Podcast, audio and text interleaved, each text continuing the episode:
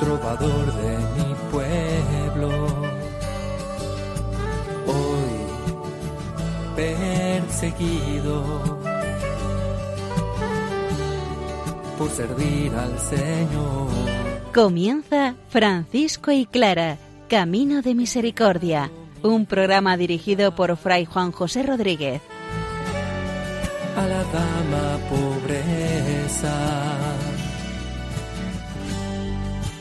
Poder estar más cerca de Dios. Yo, Clara, he dejado mi casa. Un saludo de paz y bien, hermanos. Terminamos el capítulo octavo de la primera regla de nuestro Padre San Francisco de Asís, titulado Los hermanos no reciban dinero. Santa Clara, por medio de la tercera testigo de su proceso de canonización Sor Felipa, hija de Mester Leonardo de Gislerio, nos cuenta un milagro ya conocido por nosotros, pero desde otra perspectiva, cómo curó a Sor Andrea de las escrófulas. Recurramos a la palabra del Señor, que sea ella la que nos ponga en sintonía para encontrarnos con el camino franciscano.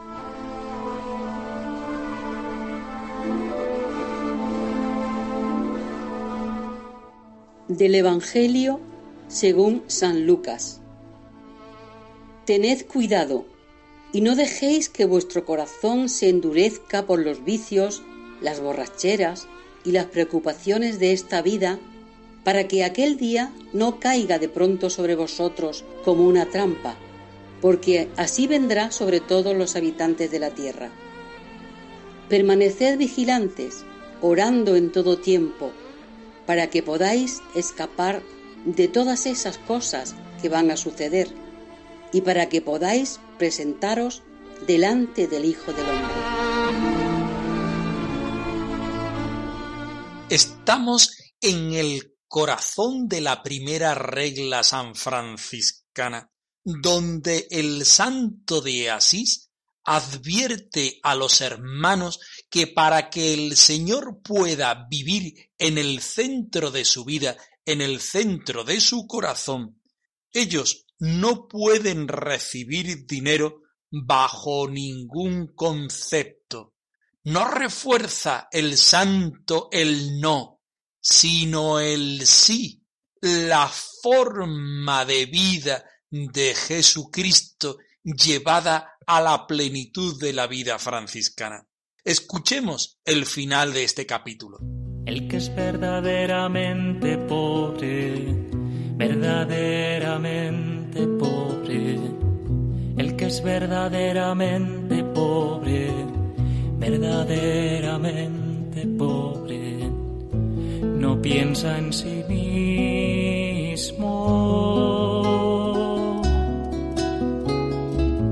No piensa en sí mismo. y de ningún modo reciban los hermanos, ni hagan recibir, ni pidan, ni hagan pedir como limosna, pecunia ni dinero para casas o lugares, ni vayan con nadie que pida pecunia o dinero para tales lugares. Pero otros servicios que no son contrarios a nuestra vida, pueden los hermanos prestarlos a esos lugares con la bendición de Dios. Con todo, en caso de manifiesta necesidad de los leprosos, los hermanos pueden pedir limosna para ellos. Guárdense mucho, no obstante, de la pecunia. Igualmente, guárdense todos los hermanos de ir recorriendo tierras a causa de alguna ganancia indecorosa. Y a mal que le causa heridas si es verdaderamente pobre, verdaderamente pobre, verdaderamente pobre.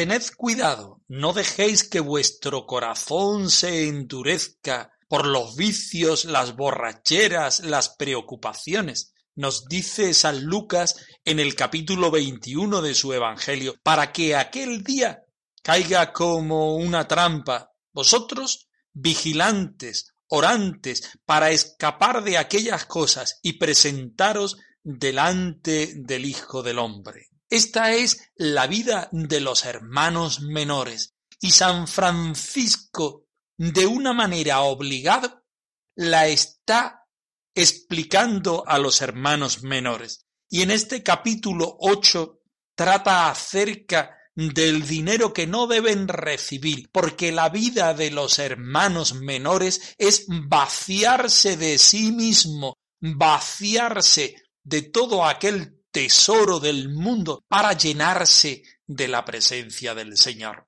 No refuerza San Francisco el no, sino todo lo contrario. San Francisco refuerza el sí.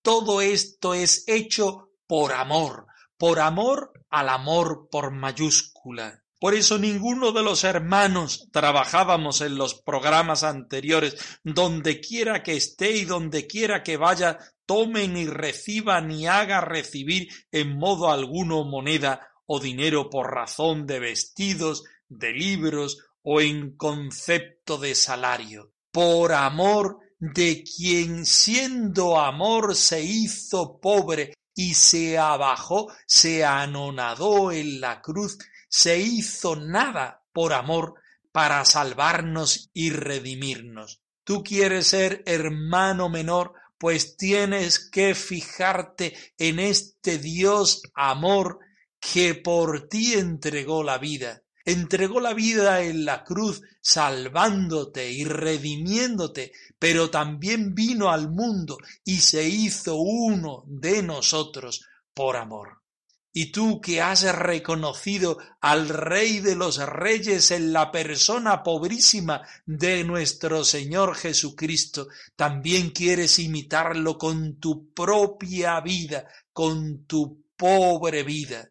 Fíjate en el Señor, pon tu morada en Él, pon tu mirada en Él, para que sea Él quien te ayude a bajarte, a anonadarte, a hacerte pobre por amor a Dios y a los demás. Son más dichosos los que tienen más poder, los atormentados por la sed de poseer. No son más felices los que más dinero tienen, los que siempre van buscando su interés. Eres mi riqueza, eres mi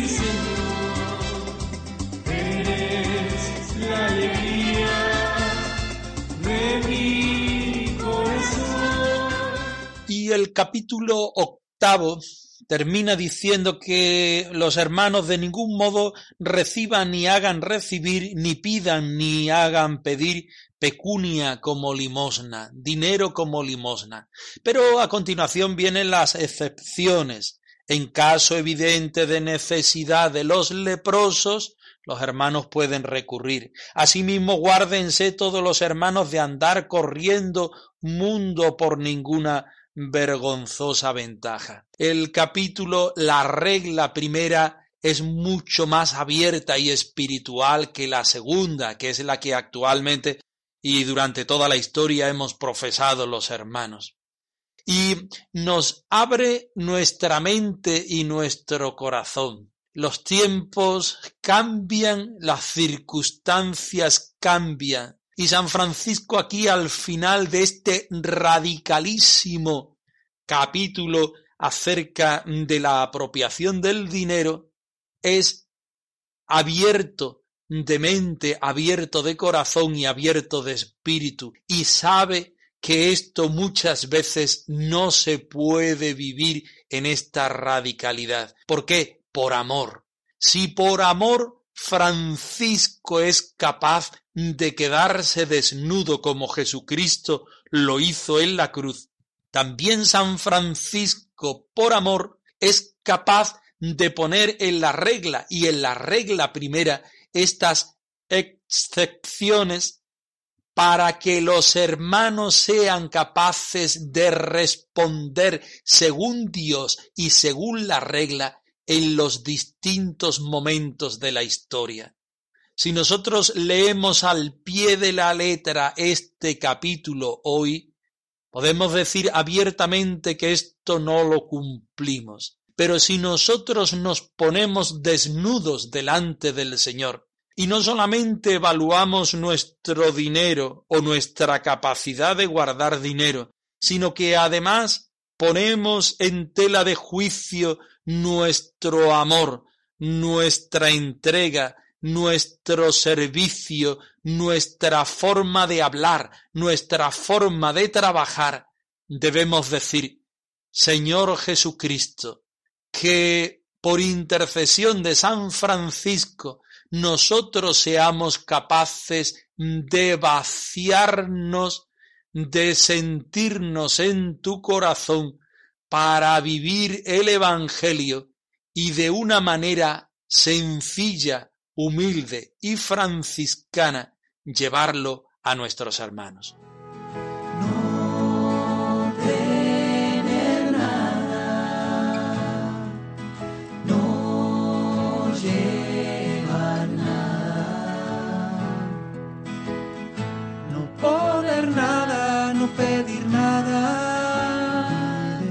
De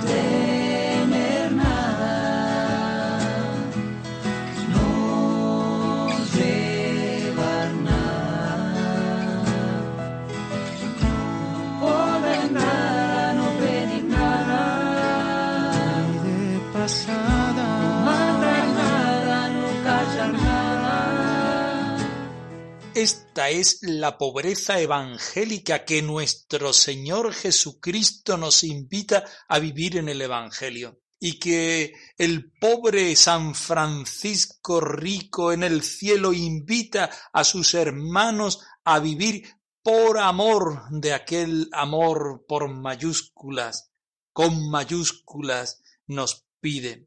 Pero si esto lo hace desde el amor, y decíamos al principio que no había ninguna excepción en el amor, el amor tiene la única excepción de amar todavía más. ¿Y quién es el que está en el centro del corazón? ¿Quién es el que está en el objetivo central del amor de Jesucristo? Los leprosos, los enfermos, los pobres, los niños. Ahí, en esos, en esos el hermano menor puede dejar de ser pobre para ser rico, pero nunca desde la pecunia, sino desde seguir vaciándose a sí mismo para darse por completo a los demás. No pido para mí, pido para el pobre, no quiero para mí, quiero la felicidad del otro. San Francisco al final de este intensísimo capítulo. Habla que los hermanos por evidente necesidad pueden incluso, incluso, incluso recurrir a pedir para los demás, pero nunca que sea pecunia, nunca que sea dinero, que sea aquellos bienes del mundo que estos hermanos necesitan. Y guárdense los hermanos, esto lo dice con el corazón en la mano, guárdense todos los hermanos de andar corriendo mundo por ninguna vergonzosa ventaja. Podemos pensar que es que los hermanos no vayan de un sitio para otro, pero San Francisco invita justamente a lo contrario, a que los hermanos sean itinerantes.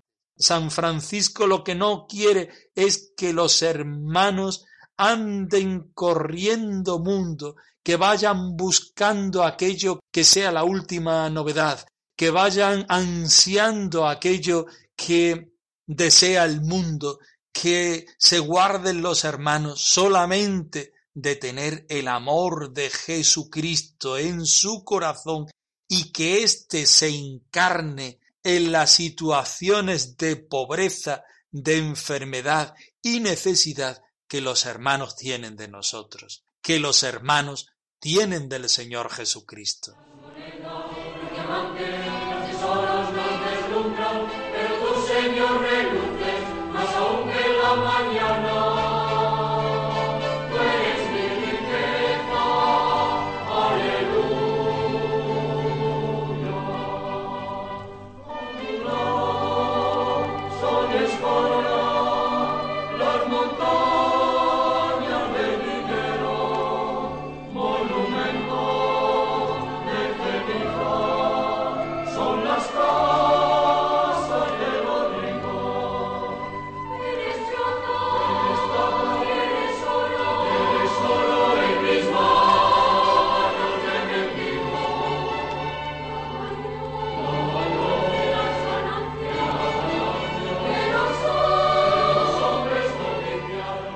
Seguimos adelante con nuestro programa y con el estudio del proceso de canonización de Santa Clara nuestra Madre. Hoy vamos a volver a ver otro milagro de Santa Clara ya conocido por nosotros. Curó a una hermana, hoy aprendemos el nombre de esta hermana, Sor Andrea de Ferrara, que sufría de escrófulas en la garganta y por encima de lo que físicamente pasó en aquel milagro, nosotros intuimos la fuerza carismática de la Santa Madre sobre sus hermanas, sobre la comunidad de San Damián y sobre todos nosotros. Escuchemos el texto. Me has creado para el amor, me llamaste a servir y escogí tu voluntad. Dijo también la testigo que una de las hermanas, llamada Sor Andrea de Ferrana, sufría de escrófulas en la garganta y que era muy tentada por querer sanar de ellas. Una noche, estando Sor Andrea abajo en el dormitorio, de tal modo y tan fuerte se apretó la garganta con sus manos que perdió el habla. Y esto lo conoció la Santa Madre por revelación. Llamó inmediatamente a la testigo que dormía a su lado y le dijo Baja pronto al dormitorio, que Sor Andrea está gravemente enferma prepara un huevo pasado por agua y dáselo a beber, y cuando haya recuperado el habla, tráemela. Y así se hizo. E indagando la Madonna de la misma Sor Andrea qué había tenido y qué había hecho, Sor Andrea no se lo quería decir, y la recordada Madonna le manifestó al detalle y por su orden cuanto le había sucedido, y esto se divulgó entre las hermanas. Conocerte a ti es amar, amarte a ti es servir, servirte a ti es entregar mi vida a los demás. Y dijo también nuestra testigo Sor Felipa que una de las hermanas llamada Sor Andrea de Ferrara sufría de escrófulas en la garganta y que era muy tentada por querer sanar de ellas. Esta hermana tenía una enfermedad tenía una dificultad y esta dificultad con una base física tenía además una tentación. La tentación era que no aceptaba su enfermedad, que no aceptaba su limitación, que no aceptaba su pobreza, que su pobreza no sabía ponerla y encajarla en el Señor. Esta enfermedad que la lleva a la tentación llega a su plenitud en una noche, dando Sor Andrea abajo en el dormitorio, de tal modo y tan fuerte se apretó la garganta con sus manos que perdió el habla. Cuando una persona no acepta su realidad, se aprieta a sí mismo en su tentación para quitarse la tentación y con ello la vida. Es un símbolo que nos muestra cómo el hombre no puede salvarse por sí solo, cómo la persona cuando recurre a sus propias fuerzas se asfixia y no es capaz de ver nada más que su propio egoísmo. Esta hermana no sólo estaba tentada, sino que además estaba en solitario buscando una salida o un fin a su problema. Y esto lo conoció la Santa Madre por revelación. Santa Clara es la mujer de Dios, aquella pobre hermana que sabe ser hermana porque se reconoce hija de Dios. Llamó inmediatamente a la testigo, a nuestra querida Sor Felipa, que es la que está dando testimonio en este capítulo del proceso de canonización. Llamó inmediatamente a la testigo que dormía a su lado y le dijo Baja pronto al dormitorio, que Sor Andrea está gravemente enferma. Y decimos enferma no sólo físicamente, sino sobre todo, ante todo y después de todo, asediada por esta dificultad psicológica, esta dificultad espiritual, de no poder aceptar esta enfermedad, de no poder aceptar esta situación, de no verse delante de sí misma de esta forma. Baja pronto al dormitorio, que Sor Andrea está gravemente enferma. Prepara un huevo pasado por agua y dáselo a beber, y cuando haya recuperado el habla, tráemela. Y así lo hizo. Lo primero es el arreglo del cuerpo, esa medicina natural que las hermanas utilizaron porque era lo que únicamente, lo que humanamente tenía. Santa Clara utiliza en algún momento la palabra, en otro momento el gesto, siempre la bendición y recurre a los distintos remedios naturales para hacer bien a los hermanos. E indagando la Madonna de la misma Sor Andrea, ¿qué había hecho? Sor Andrea no se lo quería decir. Tenemos aquí el génesis del pecado. El hombre se sintió desnudo delante de Dios porque en su corazón no reinaba la presencia del Señor, sino que precisamente reinaba todo lo contrario. Y la recordada Madonna, es decir, nuestra Madre Santa Clara, le manifestó al detalle y por su orden cuánto le había sucedido. Santa Clara es maestra del espíritu porque antes ha vivido la pobreza y la riqueza de sentirse en las manos de Dios. Por eso puede acompañar a esta hermana, por eso puede ayudarle a vislumbrar su tentación y su necesidad, y por eso sabe ponerla una vez más en el Señor. Y esto se divulgó entre las hermanas. ¿Qué se divulgó? La tentación enfermedad de Sor Andrea de Ferrara. No, porque esa tentación es la propia del género humano, también la de los hermanos menores y hermanas pobres de Santa Clara. Si hablamos del pecado no hablamos más que de la miseria humana, hablamos del Señor, hablamos de la luz del Señor. Clara no es la luz, la luz es Jesucristo. Clara es mediadora de esta luz, poniendo a su hermana en la verdad. Aquella garganta no dejaba entrar el aire puro que supone el reconocimiento del verdadero Dios que es Jesucristo. Santa Clara no abre solamente su garganta, sino que abre su corazón, abre su espíritu abre a la criatura a la necesidad y a la presencia de Dios para que sea Dios el que nuevamente inunde con su gracia y con su presencia, en esta ocasión también con la salud, a esta hermana, a la humanidad entera y por supuesto a la fraternidad franciscano-clariana. El Señor sostiene mi vida.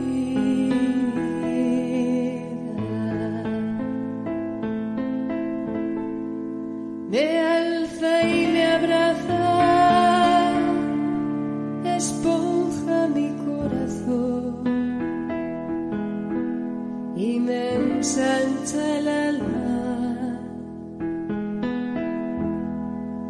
camina conmigo, me busca y me encuentra, respeta mi ausencia en la mi volta, acompaña mi espera, acaricia mi penas me mira los ojos y así me renueva. Francisco y Clara arroba radiomaria.es os dejamos en la dirección de nuestro correo electrónico por si queréis poneros en contacto con nosotros en algún momento. Nosotros nos despedimos, no sin antes ofreceros la bendición del Señor resucitado al más puro estilo franciscano. Que el Señor os conceda la paz, el bien y el perdón. perseguido por servir al Señor. Han escuchado en Radio María Francisco y Clara, Camino de Misericordia, un programa dirigido por Fray Juan José Rodríguez. A la dama pobreza, para poder estar más cerca de Dios.